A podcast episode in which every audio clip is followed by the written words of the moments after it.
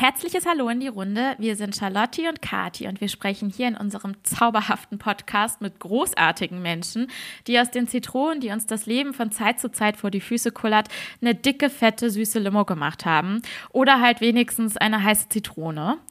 Diese Geschichten haben uns in Krisenzeiten geholfen und wir hoffen sehr, dass ihr euch da draußen auch durch die Menschen und ihre Geschichten, die sie uns hier erzählen, in irgendeiner Form unterstützt oder auch inspiriert fühlt. Diese Folge ist eine ganz besondere, denn Charlotte und ich werden heute mit unserem Gastmenschlein Claire über unsere jeweiligen Väter sprechen und unsere Beziehung zu ihnen. Und das aus sehr unterschiedlichen Perspektiven, denn Claires Vater ist leider früh verstorben.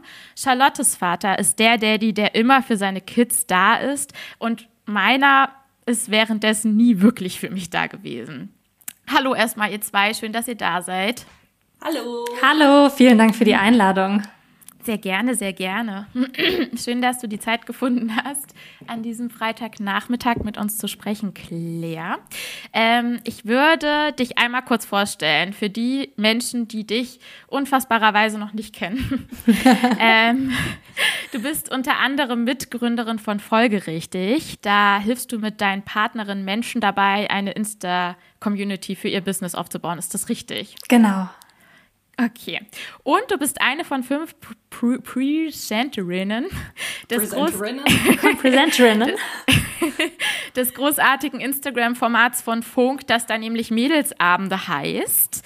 Ähm, hier bereitet ihr jede Woche jeweils ein Thema auf und das sind eben Dinge, die uns alle etwas angehen. Ähm, beispielsweise Rassismus, Feminismus, Angststörungen, Leistungsdruck. Da ist also wirklich für alle was dabei. Äh, kürzlich habt ihr, das fand ich sehr cool, ähm, auch über Popos gesprochen, mhm. mal so ein bisschen aufzuzeigen, was es da für unterschiedliche Formen gibt und dass irgendwie jeder Popo okay ist, so wie er ist. Ähm, genau, also wer da noch nicht auf Abonnieren geklickt hat, ähm, sollte das schleunigst nachholen. Da kann man nämlich noch was lernen. So richtig. Nicht so wie hier. Aber gut. gut. Schön. Ähm, bevor wir starten, also so richtig starten, ähm, kommen wir zunächst zu unserer kleinen feinen Rubrik. Das ist die Alltagszitrone, also die Alltags- ähm, Fails, genau. Ähm, und ich würde dich, Claire, bitten, was hat dich in letzter Zeit so richtig ähm, gefailt oder was ist dir Blödes passiert? Ich glaube, mein größter Fail-Moment ist aktuell so ein bisschen ähm, morgens der erste Blick in den Spiegel, weil ich mich jeden Tag ärgere, dass ich ein neues Horn im Gesicht habe. Ich habe nämlich meine Pille abgesetzt und ähm, mhm. bin kurzzeitig zurück in der Pubertät, was meine Haut angeht. Und ich glaube, das ist sowas, wo ich jedes Mal denke, nein, nein, warum schon wieder ein neues ähm, am Kinn, auf der Wange? Aber ich denke dann auch wieder so, hey, es ist auch nur die Haut. Willst du weitermachen, Charlotte? Meine Alltagszitrone. Ich war jetzt selber drei Wochen ähm, unterwegs gewesen äh, nach meiner MA-Abgabe und wollte ein bisschen Urlaub machen und war in der Heimat und war dann daheim und hatte hier äh, fristgerecht äh, meine, mein Zimmer verschlossen und alles vorher schön sauber gemacht und sonst was. Naja, dann kam ich nach drei Wochen wieder in die Wohnung. Oh, und das war halt ähm, naja, es war nicht so doll geputzt, aber das war jetzt gar nicht so das Schlimmste. Der Balkon sah richtig schlimm aus, oh. weil wirklich Glasflaschen äh, komplett verteilt. Keiner meiner Mitbewohner hat das irgendwie mal bei Zeiten weggeschafft, aber selbst das wäre noch kein Problem gewesen, sondern äh, es gab einen heftigen Sturm hier, ja in ganz Deutschland, aber den Süden hat es besonders krass getroffen und eine Tanne, die ähm, in unserem Garten steht, ist abgebrochen und ein Teil davon, also die Spitze, ragte einfach auf unserem Balkon drauf und hat halt auch alles dreckig einfach gemacht und vollgenadelt. Man konnte de facto nicht mehr so richtig draufgehen. Und dann war ich halt echt so, boah, ey, guten Morgen, so, ich komm wieder und so. Der halbe Balkon ist einfach verwüstet. Äh, der Baum wurde zwischenzeitlich beseitigt, ein Glück. Ähm, deswegen ist es jetzt alles wieder in Ordnung. Aber ich war so, okay, darum kümmert sich Zukunfts-Charlotte. Ich habe jetzt gar keinen Bock, den Balkon sauber zu machen. Und dann war ich aber heute total amazed, deswegen ist es nicht nur eine Zitrone, sondern es ist auch äh, ein ganz schönes Erlebnis, weil ähm, wir haben einen neuen Mitbewohner und dann bin ich vorhin aus meinem Zimmer rausgegangen und er hat einfach angefangen, den Balkon aufzuräumen, obwohl es wirklich nicht seine Aufgabe gewesen wäre, weil er erst seit zwei Tagen irgendwie hier wohnt und das fand ich äh, ganz, ganz toll und ganz freundlich. Ja. Ja, gut. Mal gucken, wie lange das anhält. Er ist ja erst seit zwei Tagen da. Da würde ich auch noch so ein bisschen so. Ich ja. bin ganz ordentlich. Tüdelü. Erstmal einen guten Eindruck machen, ne? Charlotte, genau. darf ich für dich kochen? ja, ja, oh, das wäre noch wunderbar. Und Kathi, bei dir? Ähm, ja, ich war heute laufen in der Mittagspause und ähm, bin da so halt bei bestem Wetter, weil hier hat das ja auch richtig lange geregnet, habe mich gefreut, dass die Sonne geschienen hat. Und da sind mir zwei ältere Damen äh, mit so Walkingstöcken entgegengelaufen. Und ich habe die so angelächelt und hinter ihnen, also mir kam der Herr auch entgegen, kam mir ein Fahrrad, also ein Herr auf dem Fahrrad entgegen. Und äh, der drehte sich dann zu den Damen um und meinte dann so zu denen so rotzfrech, also wenn ihr abnehmen wollt, dann müsst ihr ja aber ein bisschen schneller laufen, ne? Also so mhm. richtig mies. Es war so, und die beiden Frauen waren halt wirklich so, was, wie, meint er uns, was soll das? Also es war so, da habe ich mich richtig doll geärgert und dann habe ich mich auch über mich geärgert, weil eigentlich dachte ich so, das war so dieses, kennt ihr das, so dieses, wenn man so blitzartig was mitbekommt und danach denkt, eigentlich hätte ich jetzt mal was sagen sollen, ja. hätte sagen sollen, so, so oder keine Ahnung, Hören vom Sie Fahrrad mal. schubsen oder so. so geht das aber nicht. Ja, aber so im Endeffekt, ähm, ja, war das heute eigentlich äh, eine Situation, die mir so ein bisschen kurz den wunderhaften, wunderfabelhaften Tag äh, bisschen versauert hat. Okay, gut. Ähm, ich würde sagen, wir sind alle ganz gut weggekommen die Woche. So, außer halt, dass du vielleicht zur Försterin werden musst, Charlotte. Eventuell. Aber jetzt ist alles weg. Okay. Ähm, dann wollen wir mal zum Thema kommen. Und zwar wollen wir heute über unsere Väter sprechen. Ich würde da einmal ganz gerne ähm, so ein Grundlagenwissen für unsere Hörerschaft äh, schaffen. Und zwar, ähm, Claire, magst du einmal von deiner Beziehung zu deinem Vater erzählen? Ja, gerne. Ähm, ich hatte eigentlich immer eine ganz gute Beziehung, soweit ich mich daran erinnere. Mein Papa ist gestorben, als ich sieben war. Ähm, und schon einige Jahre vorher, als ich, jetzt muss ich einmal rechnen, 1996, da war ich vier, hatte er einen Schlaganfall und war seitdem ähm, halbseitig gelähmt. Von daher war es dann nicht mehr ganz so, wie es vorher war, ähm, weil er natürlich einfach im Rollstuhl saß und lange auch im Koma lag. Dementsprechend erinnere ich mich an ähm, viel vorher und das war eine sehr enge Beziehung und dann viel auch Krankheitsbeziehungen. Ähm, Charlotte, möchtest du, bevor wir tiefer einsteigen, einmal kurz von meinem Papa ja. erzählen. Ja. Ähm, ich glaube, das ergibt Sinn, wenn man das mit dazu erwähnt, aber äh, mein Vater kommt selbst aus, ich sag jetzt, es sind nicht zerrüttete Familienverhältnisse, aber es war so, naja, Kriegsgeneration, eher Nachkriegsgeneration. Ich hatte oft das Gefühl, dass in, in diesen Generationen oftmals so, naja, Bindung zu Kindern, denen Liebe zeigen, irgendwie nicht so das Hauptthema war, um es mal vorsichtig auszudrücken. Und ich hatte immer das Gefühl, dass mein Vater sich gedacht hat, okay, wenn ich sozusagen mal groß bin, dann bekomme ich die perfekte, wunderbare Familie, die ich mir immer gewünscht habe. Er ist auch selber Pfarrer, meine Mutter auch. Das heißt, bei ihnen hat das dann auch, ich würde sagen, eine, eine religiöse Komponente von, dass wir sozusagen das, was wir erreicht haben, an unsere nächste Generation weitergeben möchten und wollen. Ich habe noch zwei Geschwister und dementsprechend sind wir dann ja auf dem Dorf vor Ort Kassel ähm, sehr, sehr behütet aufgewachsen. Ähm, vielleicht wird das später noch Thema, aber vielleicht ein bisschen manchmal zu behütet, denn dagegen musste natürlich dann auch irgendwann aufbegehrt werden. Inzwischen sind wir eigentlich alle erwachsene Kinder. Also ich bin die Jüngste, bin 27, äh, das heißt, es hat sich dann im Laufe der Jahre dann wieder ein bisschen ähm, sage ich mal, beruhigt, aber so in den Teenagerjahren haben, glaube ich, sowohl meine Geschwister als auch ich jeweils unsere ganz eigenen Konflikte mit unserem Vater gehabt. Und da ging es eben, glaube ich, viel so um dieses Thema von, hey, ich höre deinen Rat, aber ich will irgendwie auch ein autonomer Mensch werden. Und ja, das ist so ein bisschen unser Verhältnis miteinander. Kati, und bei dir? Ähm, meine Mutter hat mich damals ähm, sehr früh bekommen, und zwar mit 20 Jahren.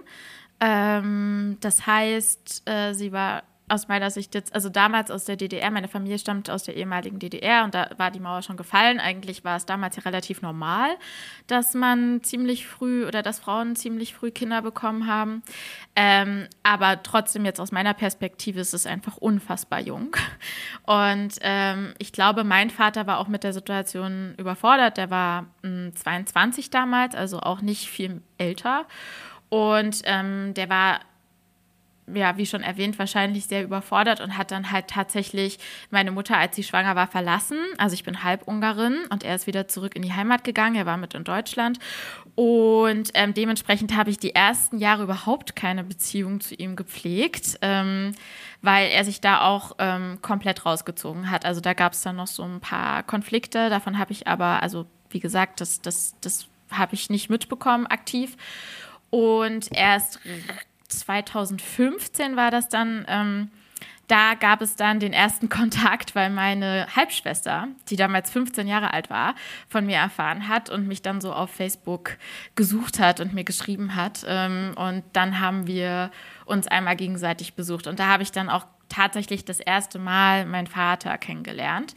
Und ähm, ja, ich finde das ganz spannend, weil mh, so aktiv damals in der Zeit, als ich Jugendliche war, hat mich das dann nicht mehr so sehr beschäftigt, aber als Kind ähm, war ich total in Gedanken ähm, gefangen. Also, weil ich finde, dass einem das ja auch so vorgelebt wird. So überall gibt es Väter. Ich weiß nicht, wie es bei dir war, Claire, aber in Filmen oder halt auch bei Freundinnen oder so. Mhm. Also ich war jetzt schon eher so die Ausnahme tatsächlich äh, mit meiner Single-Mama.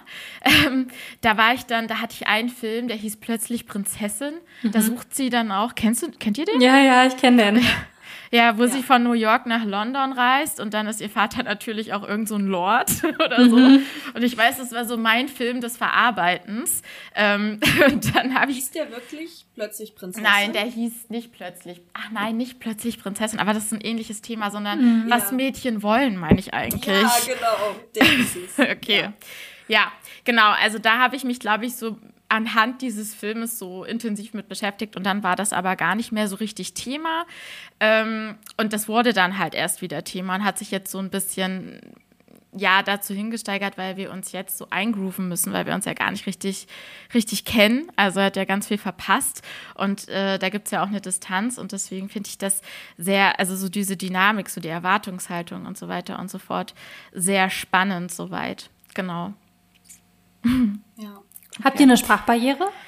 Mm, nein, tatsächlich nicht, äh, weil das Dorf, wo er herkommt, da ist es so, dass die alle in der Schule Deutsch lernen. Also das ist quasi, was für uns Englisch ist, ist dort Deutsch. Also mhm. es geht. Also wir können uns jetzt nicht komplett äh, super intensiv unterhalten, aber ähm, soweit funktioniert das schon. Also mhm. auch mit meiner Schwester. Also und auch mit meinem Halbbruder. Also das, das geht dann schon. Also es muss jetzt nicht nur mit Händen und Füßen passieren. Mhm.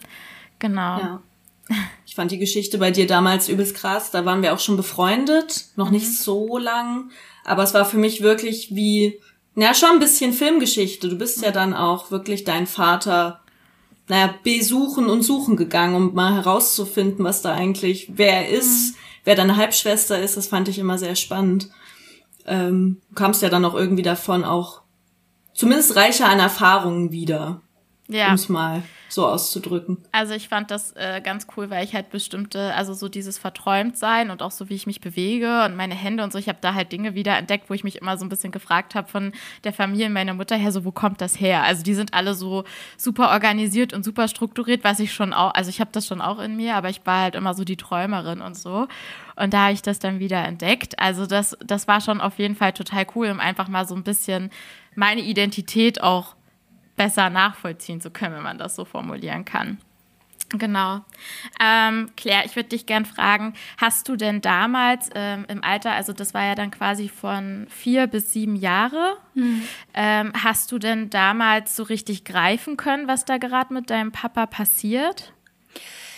Ich glaube nicht. Also es verschwimmt so ein bisschen in der Erinnerung, was Erzählungen, was Fotos und was wirklich meine Erinnerung ist. Deshalb ist es jetzt alles so ein, wahrscheinlich so ein Kuddelmuddel, was ich erzähle. Aber soweit ich mich erinnere, habe ich diesen Moment, auch dass er weg war. Er war dann ein halbes Jahr eben in der Klinik und im Koma. Das war kurz nachdem meine kleine Schwester geboren wurde. Ich habe zwei Schwestern, also zwei, ähm, zwei Schwestern, die von Mama und Papa gleichzeitig sind und äh, noch vier Halbgeschwister, die nur von Papa sind. Ähm, und ich habe das gar nicht mehr in Erinnerung. Ich weiß, dass wir noch manchmal irgendwie länger im Auto saßen und danach in eine Reha-Klinik gefahren sind, um, um ihn so zu besuchen. Ähm, aber diese Zeit, diese Zeit zwischen vier und sieben ist tatsächlich so, dass ich mich noch erinnere, dass er eben, dass wir immer so ein paar Sachen machen mussten, wie zum Beispiel, ähm, es gab immer so eine Flasche, in die man reingepinkelt hat, wenn man nicht, also wenn man im Rollstuhl sitzt und man ähm, nicht selber auf Toilette kann. Und dass es für uns zum Beispiel ganz normal war, als wir Kinder waren, dass wir diese Flasche ausgeleert haben. Und das war auch überhaupt nicht komisch, mhm. sondern das war einfach so was, was wir gemacht haben. Aber diesen Bruch von gesund zu ähm, dann eben im Rollstuhl oder dann mit einer Behinderung, das kann ich gar nicht mehr so richtig fassen und greifen, wann ich das realisiert habe oder ob ich das jemals realisiert habe, weil in meiner Erinnerung er eigentlich immer krank war. Okay. Mhm. Das heißt also, die Zeit. Äh, Entschuldige, Charlotte, wolltest du? Nee, erst? mach ruhig. Okay, danach. Mhm. ähm, die Zeit davor, ähm, als er gesund war, da hast du dementsprechend auch nicht mehr wirklich viele Erinnerungen leider. Das ist dann einfach Fotos oder Videos. Genau, das ist auch, glaube ich, irgendwie so, wenn man dann jemanden so krank in Erinnerung hat, dann überschattet mhm. das auch so oft mhm. die ganze gesunde Zeit. Und natürlich kommt noch dazu, dass ich einfach wahnsinnig jung war. Ich weiß mhm. gar nicht, wann man so die ersten ähm, realen Erinnerungen hat, an die man sich wirklich zurückerinnern kann, also wie alt man da ist. Mm, aber ich glaube, weil diese anderen Erinnerungen einfach so viel prägender waren als ähm, diese, diese gesunden Erinnerungen, ist das irgendwie nichts, was in meinem Kopf geblieben ist. Ich erinnere mich an solche Sachen wie, wir haben zusammen den Geschirrspüler ausgeräumt und so, so ganz kleine Banalitäten, die überhaupt nicht wichtig sind. Oder wie wir mal einen Urlaub in Irland verbracht haben, weil er aus Irland kommt. Ähm, er ist quasi komplett Ire gewesen, hat meine Mama dann kennengelernt und kam dann nach Deutschland für uns. Ähm, mhm. Und dementsprechend erinnere ich mich an solche Sachen, aber oft so eine Mischung aus echt so Kleinigkeiten, wo man sich so denkt, hä, warum erinnere ich mich jetzt genau daran? Ja, Vielleicht, weil es was sehr Emotionales äh, war in dem Moment mhm. dann doch unterbewusst. Aber ich bin auch keine Expertin. Was ich interessant finde, ähm, wo es vielleicht Überschneidungen trotzdem geben könnte, Kathi, bei dir war dein Vater dann eben auch abwesend, deine ganze Kindheit und Jugend hindurch. Und bei dir, Claire, gezwungenermaßen dann auch. Ähm, Claire, wie hast du denn das auch erlebt im Vergleich zum Beispiel mit Freundinnen und Freunden? Wenn die Väter hatten, gab es irgendwann so eine Art von Vaterersatz in Anführungszeichen oder ist deine ähm, Mutter dann in dem Fall, war dann mit euch Kindern erstmal eine Zeit lang allein. Wie hast du die Zeit dann danach erlebt? Mhm. Also meine Mama war mm, und ist auch immer noch alleine und also hat schon auch mal Beziehungen gehabt, aber es gab nie jemanden, der ein Vaterersatz für uns war. Niemand, der jetzt irgendwie mhm. bei uns eingezogen ist und uns mit großgezogen hat. Mm, meine, also beim Tod war ich sieben, meine kleine Schwester vier und meine große neun. Mm, und das war ab dann immer nur wir vier Mädels, also wir drei plus Mama. Mhm. Und ähm, irgendwie hätten wir, glaube ich, auch niemanden so in unserer Runde akzeptiert, zumindest am Anfang nicht. Ich glaube, jetzt würde ich mich freuen, wenn meine Mama wieder einen Partner hätte, aber das war einfach, das war einfach damals nicht so. Hm, ich erinnere mich schon aber auch an Situationen, dass ich es immer wahnsinnig komisch fand, wenn ich bei meinen Freundinnen zu Besuch war und dann hat man irgendwie nach der Schule Mittag gegessen und dann waren da Mama, Papa und wir und ich fand das immer so einschüchternd, dass da auf einmal so ein Vater saß, weil ich damit mhm. gar nichts anfangen konnte. Ähm, und ich fand das echt immer so ein bisschen, ich fand es einfach komisch tatsächlich. Mm, und natürlich gab es auch so Situationen, so Tanz, ähm, Abschlussball mit 14 und dann gab es den Väter-Tochter-Tanz und ja. dann bist du halt da echt? und bist halt ja. so, ja, okay. Ähm, dann gehen alle so auf die Tanzfläche und man steht dann da und ist so, ah, okay. So, und dann kam irgendwie der, der Vater von einem guten Freund von mir, der hat mich dann aufgefordert zu tanzen. Aber trotzdem ähm, bist du dann ganz klar in der Rolle der der Person, die nicht der Norm entspricht, weil dieses Norm-Familienbild halt immer noch Mama, Papa, Kind ist. Ähm, ich wollte nur was zu diesem Vater-Tochter-Tanz erzählen. Ich kenne das echt nur so aus so US-amerikanischen Highschool-Filmen. Ich hatte das tatsächlich auch. Ja. Ey, was ist das? Das ja. kenne ich gar nicht. Äh, vor allem heutzutage würde ich auch fast sagen, naja, da gibt's ja auch verschiedene, weiß ich nicht, was macht jetzt ein ähm, weibliches homosexuelles Paar und dann gibt's irgendwie nur einen Vater-Tochter-Tanz und dann Darf stehen da beide tanzen. so, okay, mhm. ich tanze heute nicht mehr. Ja. ja, alles klar. Aber ich kann mit dieser, ich kann mich da sehr gut hineinversetzen im Sinne von in dieser Situation zu sein und auf diesem Ball zu sein Und ich hatte halt das Glück tatsächlich, dadurch, dass meine Mutter mich ja sehr jung bekommen hat, dass mein Großvater auch noch mhm. sehr jung war damals. Und der war sozusagen, er war jetzt nicht die ganze Zeit um mich herum, weil wir auch ein bisschen weiter weg gewohnt haben, aber zu solchen Anlässen hat er dann quasi, ist er dann quasi eingesprungen. Das war dann nochmal so ein, so ein anderes Gefühl, zwar mhm. im Gegensatz zu den anderen, aber ähm, ich hatte halt nicht so dieses, okay, ich stehe jetzt auf der Tanzfläche und, und muss mich erstmal umsehen. Da war halt glücklicherweise mein Opa da, der auch jetzt noch ähm, sozusagen so diese, diese Rolle übernimmt. So, mhm. keine Ahnung, so dieses ja. klassische. Wir hatten das auch immer, wenn wir in der Grundschule ähm, so für Vatertag was basteln mussten. Das gab es bei uns zumindest immer. Und dann war auch mal mein Opa mhm. die Person, für die wir die ganzen Sachen ähm, ja. gebastelt haben. Und ich glaube auch mh, hm, für mich und auch für meine kleine Schwester, weil wir weniger Zeit mit unserem Papa hatten, ist das tatsächlich auch die engere Bezugsperson und ähm, er, er, lebt noch, mein Opa, er ist aber jetzt mittlerweile mhm. schon sehr alt und das ist auch, glaube ich, endlich auf jeden Fall, ähm, wird das für uns auch nochmal ganz anders, ähm, eine ganz andere Art der Trauer werden, weil das eben diese mhm. Ersatzfigur war. Mhm. Ja. Ja. Also für mich auch total. Also ich habe auch eine sehr, sehr enge Bindung deswegen zu meinen Großeltern. Die haben mhm. auch viel für mich gemacht oder ich glaube über diese klassische Großelternbeziehung hinaus und das ist nochmal so, ich würde, also ich will jetzt niemandem zu nahe treten, aber ich meine, dass das nochmal eine andere Ebene ist, auf der wir irgendwie zusammen kommunizieren im Sinne von, also ich telefoniere beispielsweise eigentlich alle zwei Tage mit meinen Großeltern, frage, ob alles okay ist und so weiter und so fort. Ähm, genau.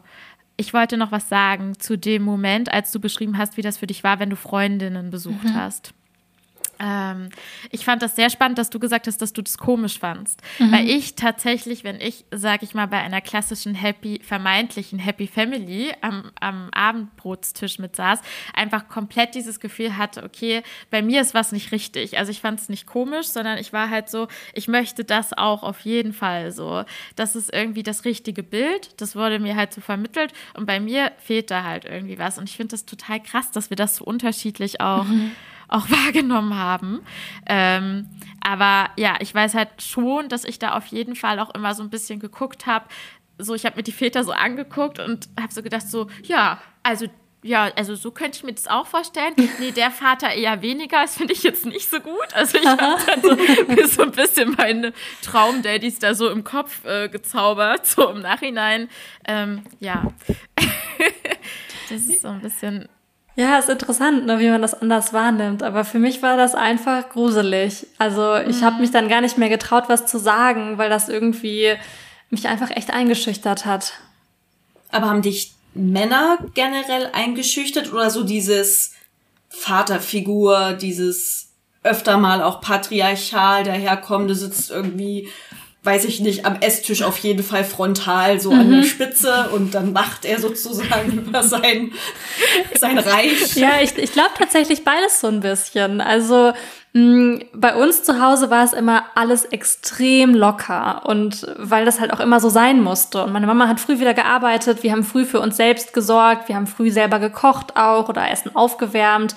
Ähm, mhm. Schon irgendwie so mit 10, 11 war das einfach klar, dass wir ähm, einfach nicht so dieses Mama-Papa-Konstrukt haben, die sich so kümmern und sorgen können. Also meine Mama hat alles getan, was sie konnte, aber es zu, also alleine für drei, drei äh, Kinder ist es einfach schwierig. Und mich hat das dann auch eingeschüchtert, dass es zwei Menschen gab, die potenziell bewerten, was ich sage. Ich meine, ich war auch einfach wahnsinnig jung dann und habe mir immer, immer gedacht, alle bewerten alles. Das ist natürlich auch Quatsch. Aber dass dann da zwei Menschen waren und das fand ich irgendwie immer seltsam.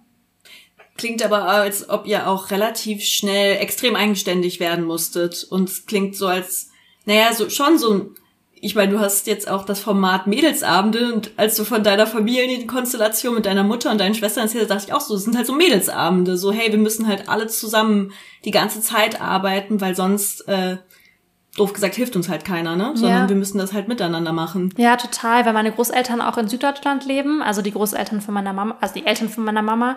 Ähm, und die mhm. andere Familie ist komplett in England und in Irland. Das heißt, da ist mhm. gar nicht so ein enger mhm. Kontakt natürlich da.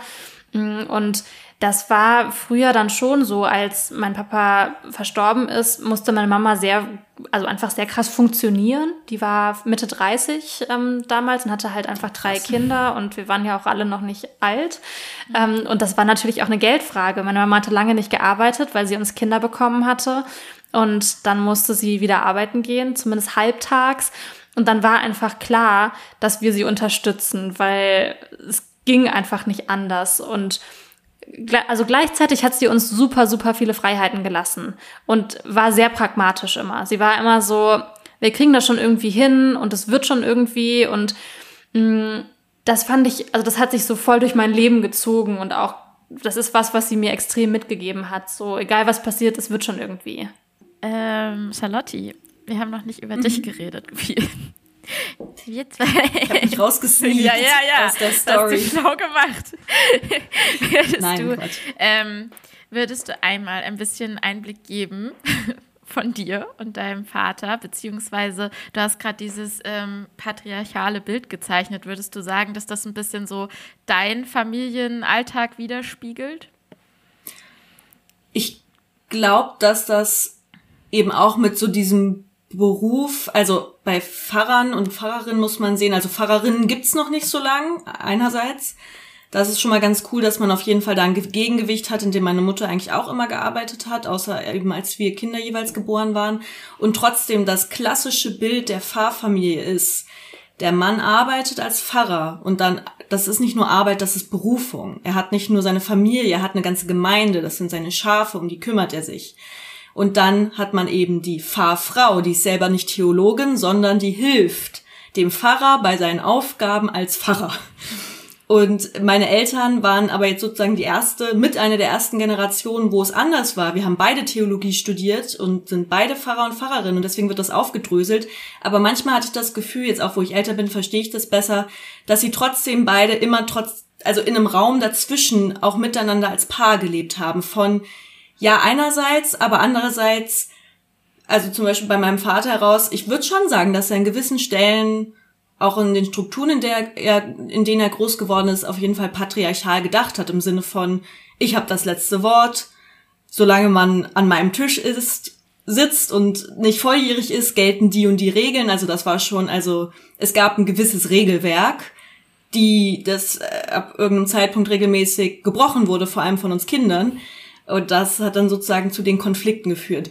Gleichzeitig war aber dann trotzdem, und das würde ich sagen, das gilt für meine beiden Eltern, nicht nur explizit für meinen Fahrer, immer, immer das Wohl der Kinder stand trotzdem über allen. Also ich kann mich an nichts erinnern, was wir nicht bekommen haben. Und jetzt gar nicht so im Sinne von geil, Mountainbike, Playstation, sondern es ging eher so um, ich sage jetzt mal, idealistische Dinge, jeden Musikunterricht, den wir wollten, jedes Buch, das wir lesen wollten, ähm, Unterstützung in der Schule, das war immer alles gegeben. Meine Eltern hatten aber auch immer Hilfe, muss man dazu sagen. Ähm, unsere Großeltern haben im Nachbardorf gewohnt. Ich eine Zeit lang, ich war jedes Wochenende war ich bei meinen Großeltern. Was cool war, weil da war echt richtig richtig, also hatte ich richtig viele Freiheiten, weil die waren irgendwie so mega entspannt, da konnten wir eigentlich machen, was wir wollen, das war toll. Ähm, es war ein ziemliches Kontrastprogramm und auch die anderen Großeltern haben uns manchmal genommen. Also da würde ich sagen, dass meine Eltern so in der Form, dass sie wirklich viel gearbeitet haben, plus drei Kinder, das wäre wahrscheinlich ohne Großeltern ein bisschen schwierig geworden oder man hätte das irgendwie anders nochmal strukturieren müssen. Und naja, bei mir führte das dann dazu, dass mein Vater eben nicht nur solche Dinge pflegte, wie ihr bekommt dieses Buch, sondern eine große Diskussionskultur am Esstisch. Dann wurde stundenlang über irgendwas, als wir dann auch älter wurden, über Themen diskutiert. Äh, ich finde auch bei Kollegen, meinen Eltern ist, auf, ist mir das aufgefallen, dass so ähm, TheologInnen dazu neigen, viel zu reden. Viel und gerne und über immer wichtige Themen. Obwohl bei uns auch viel gelacht wurde. Ähm, naja, und dann wurde dann teilweise diskutiert und gestritten. Irgendwie dann saßt du da vier, fünf Stunden. Das war manchmal ultra anstrengend. Aber ich würde auch sagen, dass ich relativ viele Qualitäten daraus mitnehmen konnte. Für mich bin relativ in so Diskussionsrunden relativ hartnäckig ähm, und lass mich nicht zu schnell von meiner Meinung abbringen, wenn ich nicht richtig, richtig gut überzeugt werde. Ähm, das hat immer Spaß gemacht, aber dann, ich weiß nicht, es hat sich noch mal viel in unserer Beziehung verändert, seitdem ich studiere. In der Schulzeit war ich schon noch viel, mein Papa hat hier gesagt, mein Papa hat da gesagt, mein Papa hat immer recht. Ja. Ähm, das ging auch, glaube ich, Freundinnen und Freunden von mir richtig, richtig, richtig hart auf den Sack. ähm, da wurde ich oft zitiert mit, ja, ja, dein Vater hat gesagt, schon klar. Also es war wirklich mein Held, der, ja. also so wie so ein, so ein weiser Gandalf, aber nicht in so alt. so, das war, glaube ich, mein Vater. Das passt, glaube ich, ganz gut. Der hat auch was sehr Autoritäres, aber im angenehmen Sinne. So, so ein Dumbledore, so ein, ich bin weise und ich teile meine Weisheit mit euch. Mhm. Und äh, es hat auch was Anziehendes, man hört ihm auch gerne zu. Aber naja, umso älter ich wurde, umso mehr habe ich ja auch andere Sachen gelernt, andere Meinungen entwickelt und das musste natürlich ausdiskutiert werden in vier, fünfstündigen Sitzungen, wenn ich denn dann mal daheim war. ähm, inzwischen ist es sehr auf Augenhöhe an vielen Stellen. Das war aber ein Kampf, dass ich nicht nur noch die war, die immer unten ist und zuhört und abnickt, sondern als ja gleichwertige Gesprächspartnerin anerkannt werde. Das hat schon hat schon so mein ganzes Studium gedauert, würde ich sagen, aber inzwischen ist es echt ähm, äh, ganz spannend, sich auszutauschen. Ja. Mm, und weißt du noch, wann dann dieser Punkt war, wo das so umgeswitcht ist? Also dieser Point of No Return, wo du gemerkt hast, okay, sorry Daddy, ich liebe dich und ich finde auch immer alles toll, was du sagst, aber da kann ich jetzt nicht mehr mitgehen. Ah, einen Zeitpunkt, glaube ich, gab es da nicht so ganz. Ich glaube, spätestens ähm, als ich mit so anderen Studieninhalten irgendwie konfrontiert wurde, äh, dann ist es, glaube ich, auch oft eine Generationenfrage, aber über so bestimmte Themen, so, weiß ich nicht, es gibt nicht nur zwei Geschlechter, doch gibt's. Ja, nee, eigentlich nicht. Und man kann ja darüber auch mal reden und das nennt sich, letztes erst hatten wir eine Diskussion darüber, was denn Sexismus sei weil ich nämlich von einem Video erzählt habe, wo in dem Fall, deswegen wollte ich ihn versuchen damit zu kriegen, wo Pfarrerinnen davon erzählen, was für Sexismus sie in der Gemeinde erleben. Zum Beispiel, wenn ein Gemeindeglied mit, also zu ihnen geht und sagt, sorry, Sie sind eine Frau, bei Ihnen bete ich nicht mit.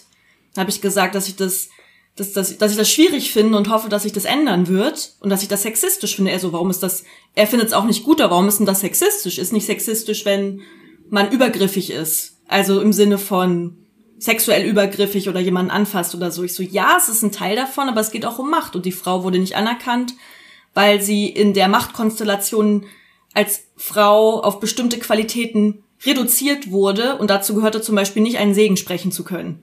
Jetzt im kirchlichen Kontext betrachtet. Und da war ja schon so, hm, also immer wenn ich Menschen unterschiedlich aufgrund ihres Geschlechts behandle, ist das Sexismus? Sehe ich nicht ein. Und dann, so, also da sind so Diskussionen in den letzten Jahren entstanden über solche Themen, aber da habe ich viel mitbekommen, dass da ganz, ganz viele aus unserer Generation Diskussionen mit ihren Eltern und Großeltern hatten, aber über, also über ähnliche Themen. Deswegen weiß ich nicht, ob das so prinzipiell nur was mit meinem Vater zu tun hat, sondern eher so ein Generationending ist. Mhm. Aber ich würde schon sagen Studium. Also so die ersten vier Semester waren da, glaube ich, sehr, sehr ausschlaggebend, wo wir so mit am meisten gestritten haben. Mhm.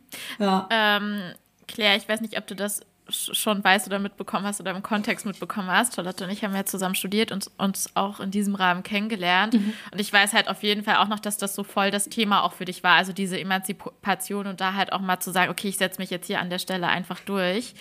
Ähm, genauso, was bei mir halt einfach lange Thema war und wo ich auch sehr lange dran gearbeitet habe, war das, was, glaube ich, so seitdem ich verstanden habe, dass mein Vater meine Mutter verlassen hat, so dieses Gefühl bei mir war, so ich bin es irgendwie nicht wert, so, dass man sich mhm. um mich kümmert oder, also ich hatte so sehr, sehr starke Selbstwertprobleme.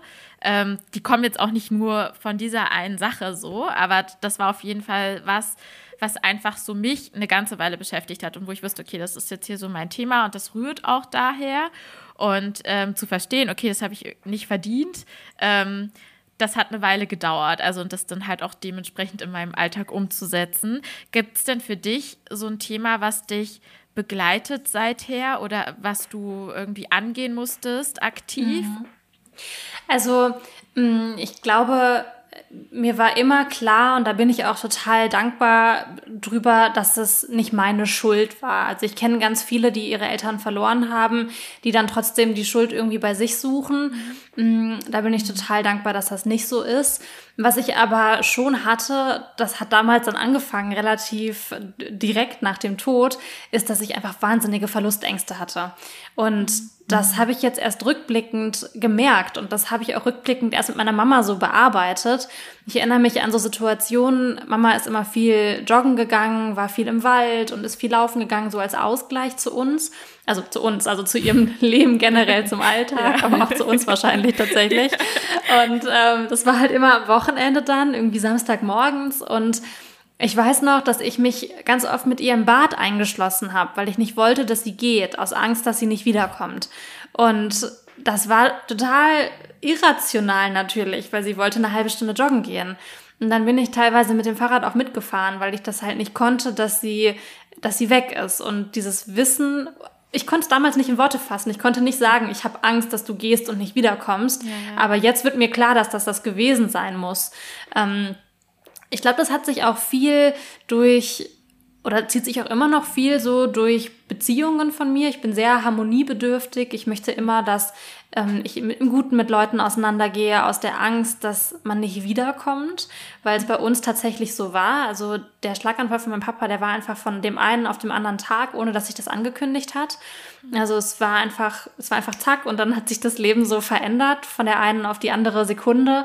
Und ähm, ich bin immer, wenn jemand zum Beispiel mit mir am Telefon ist und man streitet sich und jemand drückt mich weg, das ist für mich ein Drama, weil ich dann so bin, ich mhm. kann nicht ausgeschlossen werden aus diesem ähm, Leben in einem Streitmoment oder wenn jemand einfach aus der Tür rausgeht. Es gibt ja Menschen, die verlassen dann immer so fluchtartig den Raum und brauchen dann Raum für mhm. sich. Und für mich ist das total schlimm, wenn das jemand macht. Mhm. Auf der anderen Seite, was, was ich positiv mitbekommen habe, ist dieses, ähm, ja, diese Einstellung von meiner Mama zu sagen, du brauchst niemand anders außer dich. Und mhm. alles, was du machst, das schaffst du alleine und du bist von niemandem abhängig und du musst dich auf niemanden verlassen. Du brauchst keinen Mann in deinem Leben. Ähm, was das Finanzielle angeht, das haben wir ganz früh mitbekommen, was die Eigenverantwortung angeht. Und das steht so auf der anderen Seite. Das eine ist das, das Schlechte, was mitgekommen ist, und das andere ist das Gute, was mitbekommen, mitgekommen ist, wo ich sehr dankbar bin für. Ja, mhm. das ist, das ist ja auch tatsächlich meistens so. Also ich meine, das sieht man ja auch einfach ganz klar so jetzt an deinem jetzigen Leben, was man jetzt so von mhm. außen mitbekommt mit der Selbstständigkeit sehr früh. Ihr seid ja alle drei junge Frauen, die da, ihr seid jetzt mittlerweile Gesellschafterin, habe ich mitbekommen. Ja, ne? also GmbH. GmbH, das ja. ist krass so. Also mhm. ähm, das kann man da ja schon so ganz krass an der Oberf Oberfläche, auch wenn das mhm. riesige Erfolge sind, ähm, sehen. Also ja, und das habe ich also tatsächlich auch so dieses, okay, äh, ich kriege mein Leben irgendwie irgendwie schon alleine auf die Reihe, auch wenn es halt irgendwie schwer erscheint. Äh, mhm. Äh, man kriegt es schon hin und ähm, ja, da, da kann ich mich äh, nur anschließen. Genau. Ja, es ist ja, ich denke auch immer so, es ist irgendwie voll schön, wenn ich so Familien sehe, die so, so sind, wie man sich Familien jetzt vorstellt. Also sei es jetzt Mama, Mama, Kind, Papa, Papa, Kind ja. oder also jetzt unabhängig des Geschlechts natürlich. Ja. Mhm. Aber einfach zwei, zwei Menschen, die irgendwie dann für die Kinder da sind. Und ich hatte so ein ganz tolles Erlebnis am Wochenende. Ich habe eine Familie getroffen für einen Film, den ich gedreht habe. Und ähm, das waren zwei Väter und zwei Mütter, die zusammen ein Kind hatten. Mhm. Und mhm. das war irgendwie auch nochmal ganz besonders besonders zu sehen, dass ähm, also wie anders das ist. So, ich hatte eine Bezugsperson, meine Mama, und die hatten irgendwie zwei Mamas und zwei Papas. Und mhm. das ist irgendwie im Endeffekt gar nicht so mh, mm, das Glück bestimmt, wie viele man hat, sondern wie man irgendwie gelernt hat, damit umzugehen. Ja. Ja. Ja, und Oder auch die Qualität genau. der ja. Beziehung, ne? Total. Also ich kenne auch Leute, die, glaube ich, wünschen sich manchmal die jeweilige Mutter oder den jeweiligen Vater eher lieber nicht zu haben oder sehr, sehr weit Abstand von der Person nehmen zu müssen. Also im schlimmsten Fall gipfelt ja sowas in der wirklich, okay, du bist irgendwie mein biologischer Erzeuger oder Erzeugerin, aber ich bin hier irgendwie raus, weil du tust mir wirklich gar nicht gut. Mhm. Ähm, das heißt, es geht, glaube ich, immer auch, ja, viel mehr darum, um die Qualität und nicht jetzt unbedingt um die Anzahl an Personen. Mhm. Ja. Ja, ich hatte, ähm, also was die Qualität angeht, das ist ja jetzt auch was, was ich jetzt gerade mit meinem Vater irgendwie so ein bisschen aushandeln muss. Weil ich glaube, so ist es, glaube ich, von, für uns beide einfach total schwierig aktuell, so ein bisschen auszuloten, wie geht mal, wie gehen wir jetzt eigentlich miteinander um auf die Distanz, also sowohl ähm, von da, wo wir wohnen, aber auch die emotionale Distanz. Ähm, weil ich weiß halt noch, wir saßen halt das erste, den ersten Sommer, als ich mal da war in Ungarn. Und ähm, da war das auch für mich gar nicht so richtig greifbar, obwohl da war ich ja schon irgendwie Anfang 20. Aber das war so wie im Film irgendwie so richtig unwirklich. Weil ich habe ja ganz oft mir vorgestellt, wie das wäre, wenn ich meinen Vater kennenlerne. Und dann äh, habe ich den kennengelernt und ich dachte mir so, boah, ist irgendwie kein Lord, so wie im Film. Warum ist er nicht reich? Jetzt bin ich enttäuscht und gehe wieder. Und er ist so klein. Nein, Spaß, aber es ist halt echt so. Ähm, also da ist es halt einfach ein ganz normaler Typ so, ähm, der halt einfach sehr jung und sehr unreif offensichtlich war weil er das dann nicht hingekriegt hat, das irgendwie souverän mit dieser Situation umzugehen. Ähm, und ich weiß halt noch, wie wir dann irgendwie im Garten saßen bei ihm und ich dann halt auch gesagt habe, so, ich habe überhaupt kein Gefühl zu dir. Also ich habe gar, gar nichts zu dir. Es, es ist wie wirklich, als würde ich mit einer fremden Person, wo ich halt eigentlich weiß, dass du mich gezeugt hast. So.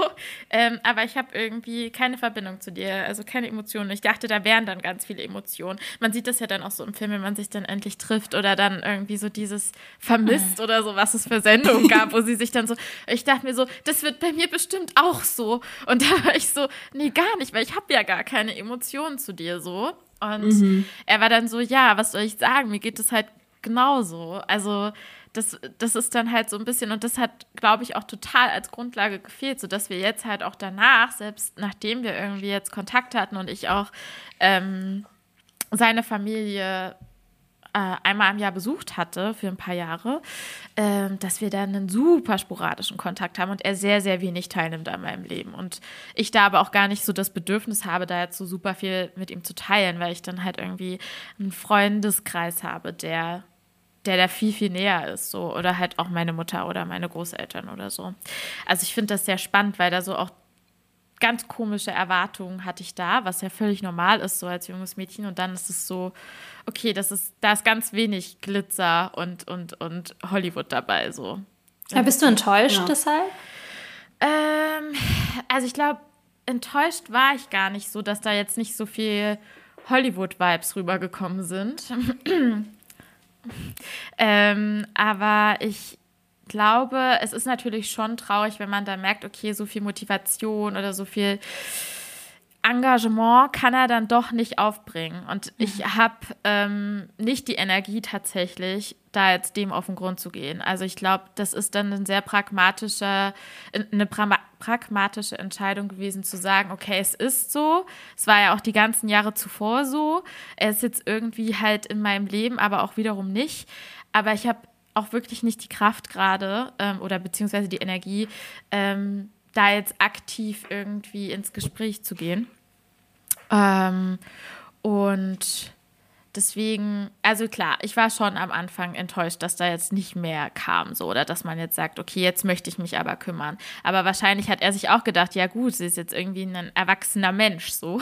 Mhm, was, also was, was soll ich jetzt, wie soll ich jetzt hier irgendwie nachholen, was soll ich jetzt aufhören, was soll ich jetzt tun? Also ich meine, das ist ja auch einfach ganz viel verpasste Zeit. Die Zeit, wo er hätte da sein müssen, war halt nicht da. Und jetzt habe ich eigentlich alles die meiste Zeit ganz gut im Griff. Also deswegen ist es, glaube ich, es ist eine, eine tricky Situation, würde ich sagen. Ja. Voll. Hm.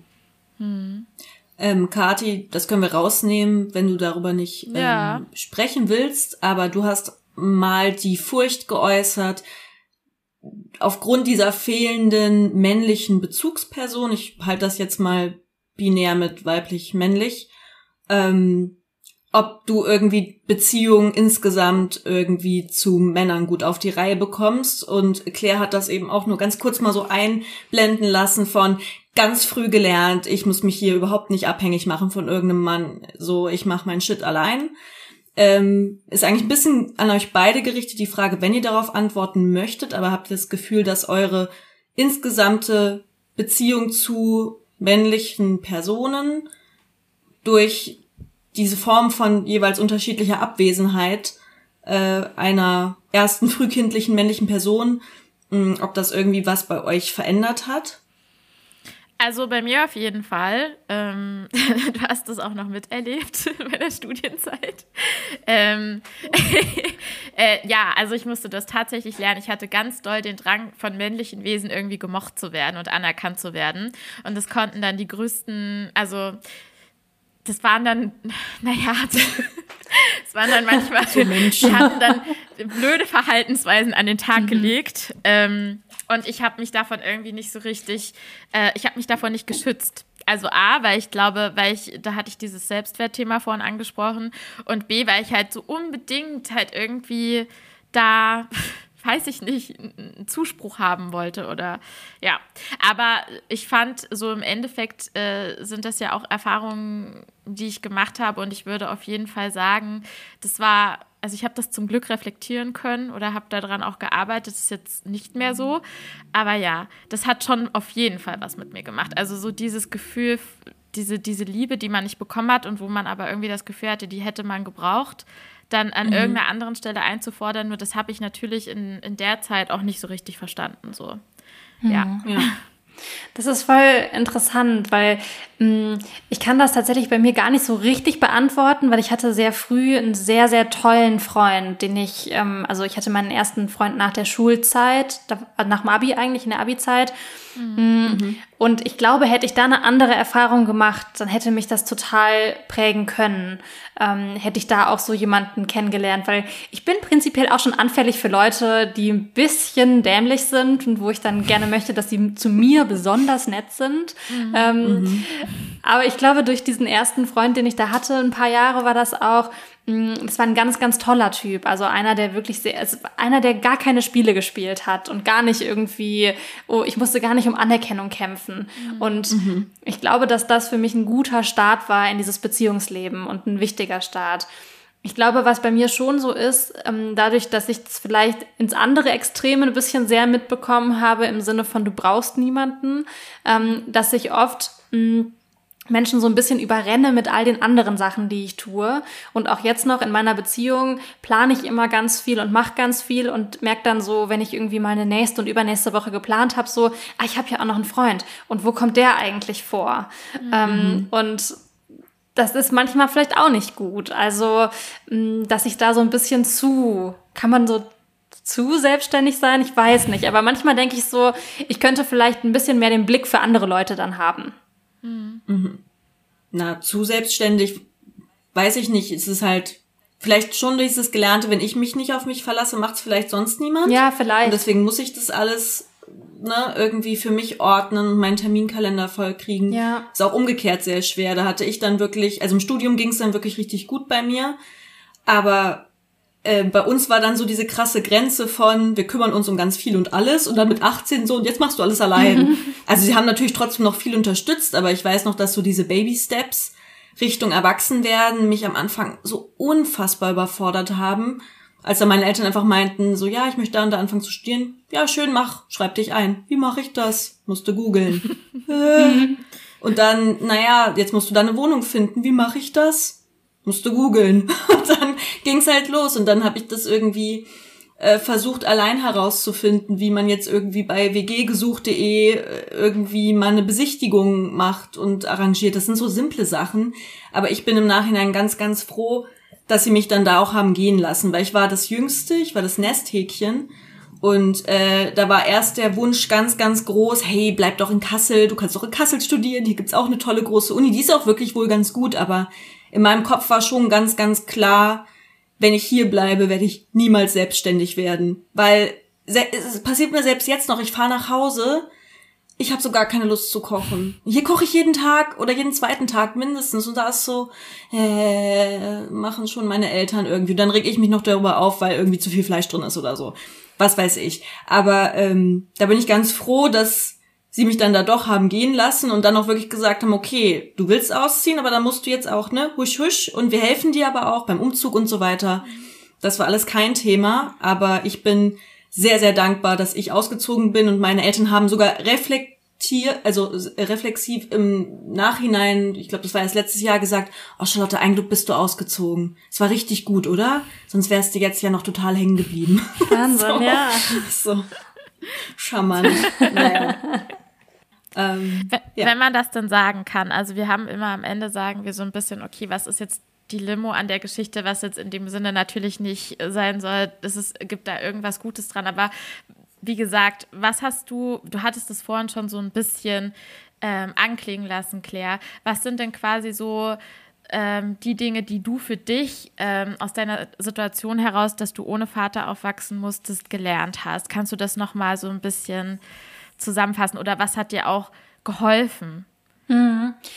Also mir hat ganz, ganz krass geholfen, dass ich mh, hm, versuche, das klingt jetzt wie so ein ähm, wie so ein Spruch, den man in die Küche hängt, aber so wirklich das Beste aus dem Tag rauszuholen, weil man halt einfach nicht weiß, ob das, ob man den Morgen noch erlebt. Und so abgedroschen das klingt, so real war das halt bei uns. So, der war einfach irgendwann vorbei. So, der, der Moment, dass man morgens Hallo sagen konnte, weil das, das ging einfach sehr, sehr schnell vorbei. Und das hat mir so einen guten Respekt vom Leben verschafft, zu wissen, dass das Leben endlich ist und dass ich nicht zu viel trödeln sollte. Das führt dazu, dass ich mhm. auch manchmal ein bisschen übereifrig bei Dingen bin und so ein bisschen gehetzt bin. Ich ähm, glaube, das versuche ich immer so, die versuche immer so die Waage zu halten. So, ich muss jetzt auch nicht alles schaffen, ich kann auch mal ein bisschen das Leben genießen. Das ist was, was ich ganz, ganz extrem mitnehme und dass ich Freundschaften und Beziehungen wirklich sehr, sehr wertschätze und versuche, ganz, ganz viel daraus zu holen und mich auch viel und intensiv mit Leuten zu beschäftigen und weniger so oberflächliche Beziehungen zu haben, weil die mir einfach nicht so wichtig sind wie echte Freundschaften. Das ist ja total schön. Es hätte ja theoretisch auch genau das Gegenteil sein können. So, hey, das Leben ist so endlich, es ist doch eigentlich alles egal. Stimmt. Das ist ja manchmal auch nach ja. Todesfällen so eine Reaktion. Ja. Und bei dir war es ja dann wirklich, ja wirklich die sprichwörtliche äh, Limonade, mhm. die du rausgemacht Voll. hast. Das klingt so kitschig, aber ich glaube, Mama hat da gute Arbeit geleistet. Ja. Doch, so voll ja, schön. Ich, ich finde auch ganz oft das Kalendersprüchen, dass die, dass die unterschätzt werden. Das stimmt, voll. Das ist immer so, ich finde nicht, dass man sich darüber lustig machen sollte. Kannst du eine Petition starten. Ja, ja bitte. Rettet die Kalendersprüche. Nee, ist es ja auch wirklich. Vor allem, wenn sie einem gute ja, Laune eben, machen. Oder wenn sie einem halt wirklich was geben. Nee, also das finde ich, hast du sehr, sehr schön gesagt. Also ich für mich, ähm, muss halt auch sagen, ich glaube, so die Erfahrung hat aus mir so die Person gemacht, die ich heute bin. Und ähm, ich habe auch sehr früh angefangen, meine Freundschaften sehr zu pflegen, da sehr darauf zu achten, dass die irgendwie nachhaltig sind, dass die qualitativ irgendwie wertvoll sind, dass wir da irgendwie in die Tiefe gehen. Das ist, also meine FreundInnen sind meine Familie mit. Also mhm. das ist so das, was ich, wo ich auch einfach die alle sehr wertschätze und auch so manche seit fast 20 Jahren jetzt, was es kann dir halt einfach, also das sind dann halt einfach, wo ich gemerkt habe, okay, das sind dann die Menschen, die wirklich mein ganzes Leben lang fast da sind und auf die kommt es an und dass ich da auch irgendwie so meinen Fokus setze.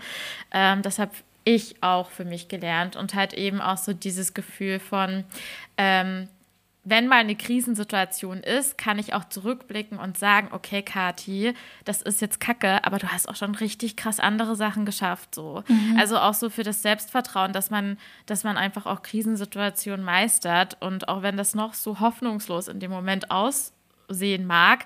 Ähm, ich gucke dann immer so ein bisschen zurück und denke mir so, okay, im Leben, äh, da ist da hast du wirklich schon echt andere Herausforderungen. Das hast du schon hingekriegt. So, Charlotte, das Schli Schlusswort. Ja, hm. naja, ich habe ja noch ein, also in dem Fall jetzt bin ich noch sehr froh, so dass mein, dass mein Papa noch da ist. Hm. Ähm, ich habe auch viel, ein, also Familie ist einfach wahnsinnig wichtig, egal aus was sich diese Familie zusammensetzt. Ob das jetzt deine biologische Verwandtschaft ist oder deine dein, dein Freundeskreis. Ich habe auch sehr intensive Freundschaften, die ich ein Glück nicht missen muss. Ich bin meinen Eltern einfach wahnsinnig dankbar, egal wie viel Streit wir haben.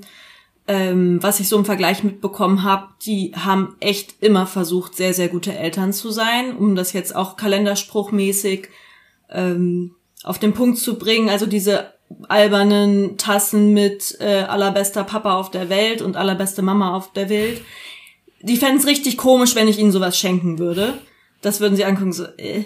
Aber es würde theoretisch eigentlich passen. Und ähm, ich weiß, dass sie immer ihr Bestes gegeben haben und jetzt auch schon noch im Alter auch trotzdem für uns da sind. Also denen vertraue ich schon auch immer noch intime Dinge irgendwie an, die mich beschäftigen. Dafür bin ich eigentlich auch einfach einfach dankbar. Ich glaube, ich habe da viel Glück gehabt. Ich weiß, dass es auch anders laufen kann und man sehr vergiftete familiäre Beziehungen führen kann. Ähm, aber da bin ich ganz gut, ganz gut davon gekommen und hoffe, das bleibt noch eine Zeit lang so. Ja, schon interessant. Äh, Väter und Nicht-Väter und ja, ich habe keine guten Schlussworte. so ist es. Alles gut. Ähm, ich ich habe jetzt noch richtig gute Schlussworte, die passen super zur Stimmung. Und zwar, ähm, es würde uns wahnsinnig helfen, wenn ihr uns auch auf Abonnieren klicken könntet. So, das hätte ich vielleicht am Anfang sagen sollten. So, ich bin eine richtig gute Marketing-Expertin. Also, ähm, ja, es wäre voll schön. Wir haben das noch nicht oft gemacht, aber es wäre voll schön, wenn ihr uns abonniert oder auch mal bei der Podcast Apple App da so was kommentiert oder bewertet. Das wäre zauberhaft. Ähm, ich danke euch beiden sehr für diese Folge. Claire, vielen Dank nochmal für deine offenen Worte, ähm, für euch. deine Zeit. Und damit würde ich sagen, verabschieden wir uns und sagen Tschüss. Tschüss. Tschüss, vielen Dank ihr zwei. Bye.